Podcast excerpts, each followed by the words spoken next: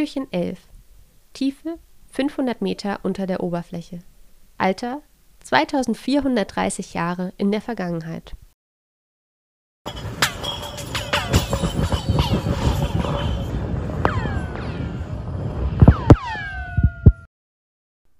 Schon in den letzten Tagen haben wir immer wieder vom Eispanzer oder dem Eisschild gesprochen, auf dem unsere Reise begonnen hat. Diesen Eispanzer nennt man auch Gletscher. Aber was ist eigentlich ein Gletscher?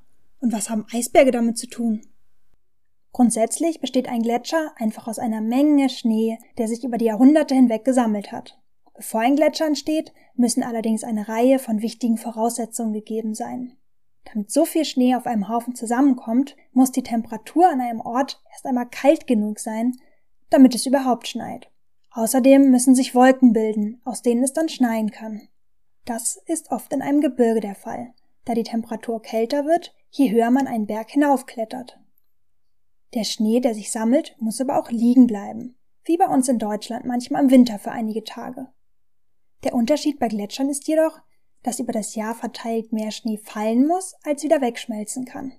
Auch sind die Mengen an Schnee sehr viel größer als die, die wir aus Deutschland kennen, wenn es geschneit hat. Zum Beispiel sind große Teile von Grönland und der Antarktisgletscher bedeckt. Über diese beiden Regionen habt ihr ja schon etwas von Pia Pinguin und Eira Eisbär gehört. In Mitteleuropa gibt es noch Gletscher in den Alpen. Aber wie sieht so ein Gletscher eigentlich genau aus? Was fühlt, riecht, schmeckt und sieht man auf so einem Gletscher? Kommt, ich nehme euch einmal mit dorthin. Riechen und schmecken werdet ihr wahrscheinlich nichts, da Eis keinen Geruch hat und auch nicht besonders schmeckt. Die Luft ist kalt und mag sich manchmal gar nicht vom endlosen Weiß des Untergrunds abheben. Manchmal mag der Himmel aber auch blau sein und die Temperaturen unter 0 Grad mögen sich gar nicht so kalt anfühlen. Während wir hier so spazieren, ist euch vielleicht das Knirschen unter euren Füßen aufgefallen. Manchmal seid ihr vielleicht auch knietief eingebrochen, wenn ihr im Schnee umhergestapft seid und der feine weiße Staub euch in die Stiefel gerieselt ist. Ganz schön unangenehm kalt, wenn der schmilzt. Hier oben auf dem Gletscher könnt ihr aber sehen, dass der Schnee sehr fluffig und fein ist.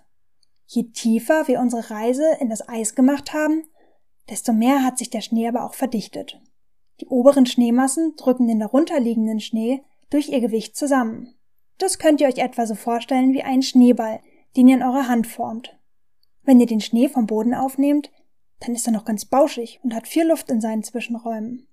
Hier macht die Luft bis zu 90 Prozent des Volumens aus. Wenn ihr jetzt aber die Hand kräftig zudrückt, wird der Schneeball kleiner fester und klebt mehr zusammen. Das gleiche passiert mit dem Schnee in mehreren Metern Tiefe. Nur, dass nicht ihr ihn zusammendrückt, sondern die Last des Schnees aus den darüberliegenden Schichten. Abhängig davon, wie weit entfernt von der Gletscheroberfläche sich der Schnee befindet und wie sehr er schon zusammengedrückt ist, nennt man ihn dann anders. Bis zu etwa 15 Metern Tiefe wird er noch Schnee genannt und geht dann in den sogenannten Firn über. Das ist ein Zustand, in dem der Schnee schon deutlich fester wird, aber noch viele kleine, unabgeschlossene Luftbläschenkammern hat, die untereinander verbunden sind. Durch diese Kammern kann dann die Luft von der Oberfläche fließen. Bevor der Firn in Eis übergeht, schließen sich die Luftbläschenkammern und kein Austausch mit der Luft, die wir hier oben auf dem Gletscher einatmen, ist mehr möglich. Danach, in etwa so 50 bis 80 Meter Tiefe, nennen wir den Zustand Eis Je weiter wir im Kern nach unten reisen, desto fester wird auch der Schnee. In mehreren hundert Metern Tiefe eines Gletschers kann das Eis dann auch schon fast so fest sein wie ein Eiswürfel, den wir aus dem Gefrierschrank holen. Auch wenn ihr es im Moment nicht merkt, bewegt sich der Gletscher. Der gesamte Eispanzer wandert langsam von der Höhe in die Tiefe zu den Rändern des Gletschers. An den meisten Stellen ist das nur sehr langsam. An einigen Stellen, wie den sogenannten Eisströmen, die sich wie Flüsse oder Autobahnen durch den Gletscher ziehen, kann das aber schon mehrere Zentimeter am Tag betragen. Das ist zwar gemessen an Flüssen und Autos nicht besonders viel, wenn man aber die Größe von Gletschern mit einbezieht, ist das schon enorm. Gerade an den Rändern der Gletscher ist ihre Bewegung weniger stark eingeschränkt. In Grönland zum Beispiel fließt das Eis in Richtung der Küste bis zum Meer. Wenn das Eis dann an der Küste angekommen ist, kann es sein, dass direkt ein Stück Gletscher ins Meer fällt. Es kann aber auch sein, dass es sich noch ein wenig auf das Wasser schiebt. Irgendwann bricht aber auch dieses Eis teilweise vom Eispanzer ab und schwimmt dann auf dem Wasser. Diese Bruchstücke nennen wir dann Eisberg.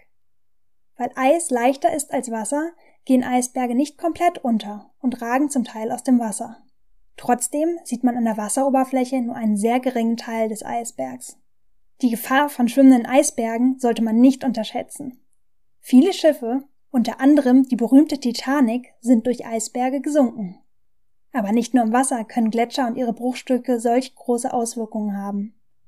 An Land nehmen diese Kolosse alles mit, was ihnen in die Quere kommt, und graben so die Landschaft um. Sie reißen Felsen mit und hinterlassen so Täler. An den Rändern der Gletscher spucken sie das Gestein und Geröll wieder aus, nachdem es zum Teil schon viele hundert Kilometer getragen wurde. Flüsse und Seen entstehen dort, wo Gletscher abgetaut sind. Wie ihr in einer späteren Folge noch hören werdet, war in der Vergangenheit sogar Europa zum großen Teil von Gletschern bedeckt. Beweise dafür kann man noch überall sehen. So gibt es zum Beispiel riesige Felsblöcke, die Findlinge, die hunderte Kilometer weit weg vom nächsten Gebirge gefunden werden. Sie wurden von den Eismassen mitgerissen und irgendwann an den Rändern wieder ausgespuckt. Auch viele Seen am Alpenrand sind durch das Abschmelzen von Gletschern entstanden.